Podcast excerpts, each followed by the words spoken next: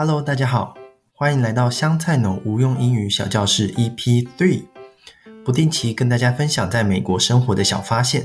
这集会讲到太多店名就不消音了，反正也没多少人听，应该不会被告吧。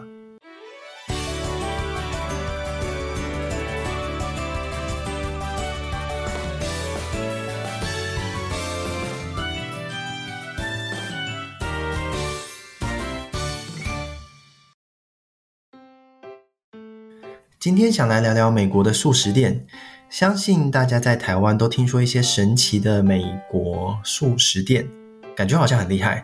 比如说为了炸鸡堡而杀人的 Popeyes，或是来美国一定要吃的 Shake Shack 和 In Out，很会呛人的 Wendy's 等等。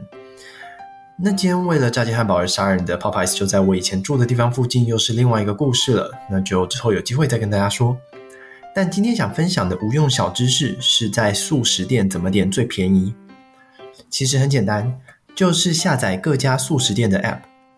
美国的优惠没有在跟你什么折五块台币这种不痛不痒的优惠，要优惠就真的是便宜到爆，真的是便宜到爆，不然就是要几点。那几点那种比较不划算，我也比较少用，在这里就不讨论。就拿刚刚提到的 Popeyes 来说好了。很多曾经住在美国的人都会说，吃过 Popeyes 之后回台湾觉得肯德基很难吃。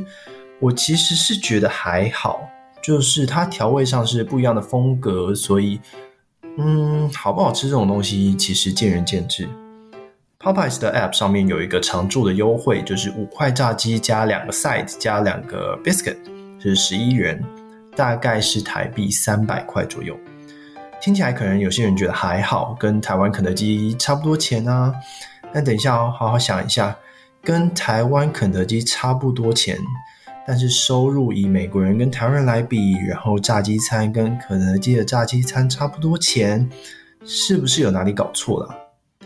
而且这些在这边的 Popeyes 它是可以让你选部位的，比如说我今天想吃健康一点，我可以五块全部都选鸡胸；想吃少一点呢，五块全部都选鸡翅等等。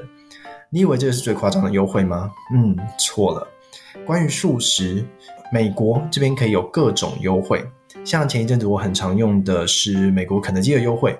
很多人都说美国的肯德基不好吃，那我是觉得没有那么不堪啦。尤其是在使用它的优惠之后，只会觉得啊，真香。它的优惠是八块炸鸡十块钱，也就是台币就差不多三百块，可以回家吃三餐，真的超划算。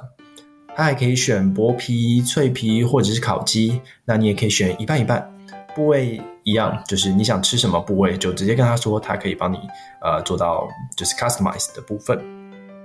回头看看当初在学校旁边的肯德基，要选部位还要看店员的心情，如果他让你选部位的话，可能你就去学校旁边的土地公庙拜拜还愿什么之类的。另外再介绍一个我最常吃的午餐，就是麦当劳。点六块的鸡块送六块鸡块，一共十二块鸡块，你猜多少钱？两块钱美金，大概台币六十元。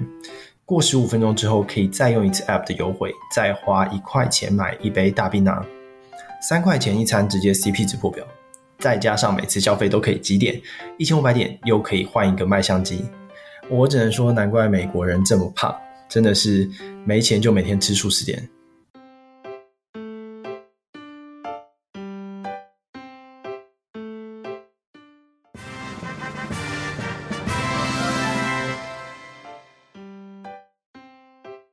讲一讲，突然发现素食店可以讲的东西好像很多诶，因为我个人住在东岸，所以比较少吃 In-N-Out。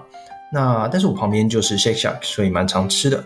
这边一定要跟大家推荐的一个是它的 Shroom Burger。很多人，包括我自己，第一次去 Shake Shack 都觉得应该要吃这个同名汉堡 Shack Burger 比较安全。就的确是不错，但就是不错。Shroom Burger 吃完之后，绝对让你惊艳，会拍手的那一种。燕号的话，我自己比较不熟，那欢迎西岸的朋友再帮忙补充哦。另外有一些像是被称为武汉的 Five Guys，薯条好吃而且超爆多，会吃到你怀疑人生。还有 Smash Burger，每个星期五半价的 Fish Burger 也是我常常去买的，非常好吃。那半价之后也非常的划算。讲到周五，也有一个很多人不知道的，关于 Whole f o o d 这间超市，应该不管有没有住过美国，都有听过这个名字。对于喜欢吃生蚝的人，算是一个好消息。每个星期五，Whole Foods 都有一元生蚝，而且产地从北到南都有。你可以挑选你想要的大小，总之全部都一块钱，算是非常的划算。那有一个关于生蚝的小冷知识，是一个我喜欢吃生蚝的朋友跟我说的。如果你在选择生蚝的时候，选择比较北边产地的生蚝，那边的呃生蚝吃起来会比较甜。另外呢，在 Whole Foods 你也可以请他帮你开壳，他不会额外的收你钱，不过呃要等大概半小时左右。Happy Hour 也是省钱的好帮手，在一些 Oyster Bar 你也可以找到一元生蚝。不过你知道进去餐厅都还要再加小费啊，或是点一些其他东西，不然好像有点不太好意思。整体吃下来反而没有 Whole Foods 划算。炸鸡的话，除了前一段讲到的 KFC、Popeyes 之外，其实另外一间 Jollibee 在美国也是蛮热门的一间餐厅，是一间来自菲律宾的炸鸡店。本身的腌料跟 KFC 和 Popeyes 就不一样，在吃炸鸡的时候，绝对要配上它附的 gravy，不得了，你会感觉到鸡直接在你身边飞来飞去的。其他还有一些像是 Roaming Rooster。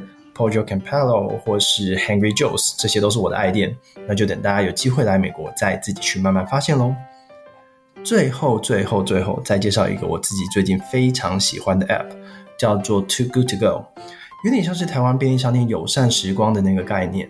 那合作的店家会在每天打烊前提供少数的惊喜包，这价格绝对是物超所值。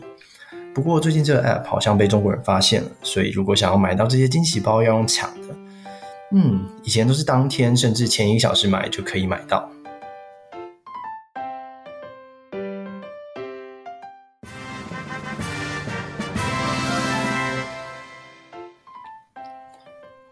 总而言之，如果你今天生活在美国，所有的食物都用原价去买，可能你很快就吃土了。找到一些生活上的小撇步，可能可以让你生活得更轻松自在。当然，被朋友冲康什么的，就真怪自己衰喽，呵呵。之后还有没有什么想听的内容呢？都欢迎留言跟我说。不过我不一定会做就是了。要是觉得有趣的话，麻烦分享给身边所有的朋友，以及帮我们点五颗星的好评。香菜呢，无用英语小教室，我们下次见。